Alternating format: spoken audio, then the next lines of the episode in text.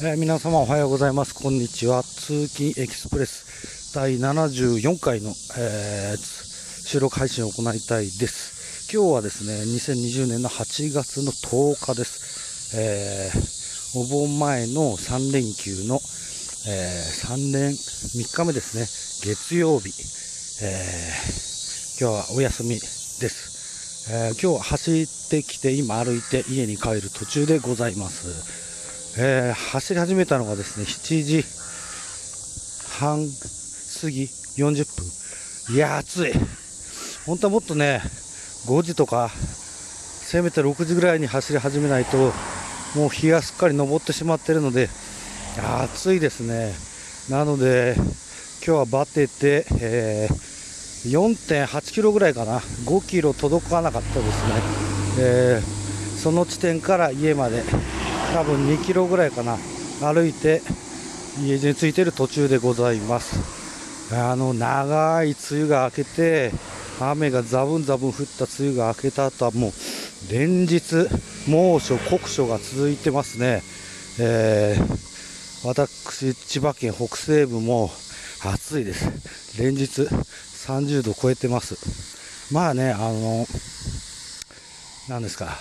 それでも昼間家にいてもう一歩も外に出たくないっていう感じではなってないですよ。もうちょっとでも外出ると汗ぐっしょりになるのは分かってるんですが、えーそこまでやる気が全部持ってかれるような感じでは今んとこないのが救いですが、えーまあ暑いですね。そうじゃない方もいると思うしあのこれからもっともっと暑くなったりもっと暑い地域の、ね、お住まいの方もいらっしゃるますもんねニュースとか見てると。本当に埼玉県の熊谷市とかでも36度とか超えちゃってそれでもやっぱりみんな外出てますよね。あれああいった映像見ると元気だなって思いますよ。ああ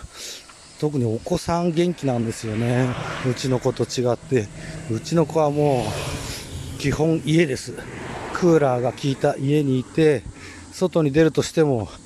えーエアコンをつけた車で移動と。それでエアコンがついた室内に移動という感じなのでもう体力がどんどん落ちるでしょう。しょうがない。ただねこれあの無理に動かせ動かせって言ったってしょうがないですからね。まあ私もファンランニングと言ってますが無理にやったら嫌になっちゃうの十分よく分かってます。あの昨日走れなかったからとか今日途中で歩いてしまったからとかそうやって後悔すること自己嫌悪になるのが一番体に良くないと思います。そうすると次に走る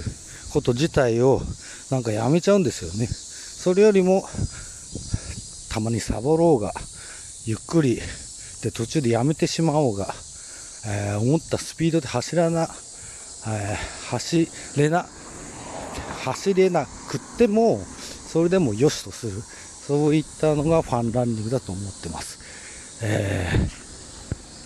えー近況を話すとですね、えー私、あのー自転車に乗ることもあります。乗るって言っても、えーロードバイクでレースにガンガン出るとかそういったのではなくてまあ見かけはちょっとロードバイクっぽい、あのー形をしてますがギアは、えー後輪が内装三段ギアです。それであの近所を出かけるとき自転車乗ったりあのたまに通勤に、まあ、通勤って言ってもまあまあ距離あるんです。あの20キロぐらいの通勤の往復でたまに乗ったりして使ってたりしました。それでもですね、えー去年の夏ちょうどもう1年前ですね、えー新しいというか中古で私にとってあのニューオートバイを購入させてもらってからはなかなかオートバイに乗るのが楽しくて、えー自転車通勤に行く回数は本当数えるほどなんです。でもまたねあのその自転車のハンドルを今までバーハンドルって言って横にまあまあ地面と水平に横に棒1本みたいな、えーハンドルを使ってたんですけどまたですね、まあこれただの気分転換なんですけど、ドロップハンドルに変えまして、え、シートもですね、ちょっとあの、ロード自転車の形には不釣り合いなバナナシートって分かりますかね？まあ、バナナシートで、えー、検索してみると出てくると思うんですけど、例えば昔、アメリカで、えー、子供が乗ってた自転車は、なんかホイールからステイというか背もたれというか、後輪のハブの中心から、あの、背もたれみたいなフレームがぐーっと上まで伸びてるんです。それで U ターンして反対側のあのリムの中心につながってる。それでそこのフレームの間にですね、あの、シートポストからつながったシートが、えー、後ろまで伸びてるシートがあるんですよ。それ、長い、ちょっと長いですね、普通の自転車のあのサドルシートと比べると、そういうバナナシートをつけてずっと乗ってたんですが、まあまあ、それも、どんぐらい乗ったかな、3年ぐらい乗りましたかね。まあ見かけだけのことなんで、機能的なことは関係ないんで、まあ飽きまして、えー、また通常のサドルに戻したんです。そうすると、やっぱりあの、自転車に乗るポーズっていうかポジションもだいぶ変わりまして、まあ普通に近くなったと、あ楽に乗れるようになったので、またこれで、あの、ちょっと長距離って言っても長距離、どうせ趣味で終日あ、休日の日に行ったりすることはあまりないので、通勤の行き帰りに行けたらなと思います。それがね、結構ね、えー、でも、途中で、やっぱりね、何度も何度も経験してても、この50前のあの年齢のせいかもしれませんが、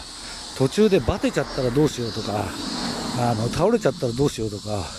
ほのかな不安がよぎるわけですよ。あの、このランニングもそうなんですけど、えー、勢いがあるときは、例えば片道10キロとか、10キロは大げさか。まあでも10キロぐらいのところ行くときもありますね。往復20キロ。走れるときもあるんですが、ちょっと不安だなとか、環境が悪くて、あの、気温も高くて、これはちょっと途中でいつリタイアしちゃうか分かんないなってとこは、時にはですね、あの、近所の、えー、周回コースをぐるぐる回って、いつでもやめられる状態にしたりして走ってます。だから、そんだけ、あのー、わがまま、ま、なというか、自分のね、あの、やる気に直結した走り方をしてますので、あんまりグループで集まって、よし、じゃあ今日は何キロとか走って途中でハイダッシュみたいなのには全くついていきませんので、それで、あの、一人で走ることが多いです。えー、あと半分ぐらい来ましたね。家まであと1キロぐらいかな。あと10分ぐらいで家に帰り着けると思います。えっ、ー、と、最近は小銭を持ち歩いてないので、本当はジュース買いたいんですけど、えー、走ってる時マスクしてないので、ちょっとコンビニに入るのははばかられるです。それで自動販売機もありますけど、えー、スマホの電子マネーっていうんですか、バーコード決済とか、そういったのに対応してる販売機でないと、ジュースが買えないっていうね、えー、そういうことがあります。大体いつも途中でジュースなんて買わないんですけど、飲み物買わないんですけど、今日は買ってもいいなって歩きながら思ってますよ。あ今何度かな？だって時間が多分まだ朝の8時、8時15分ぐらいかな？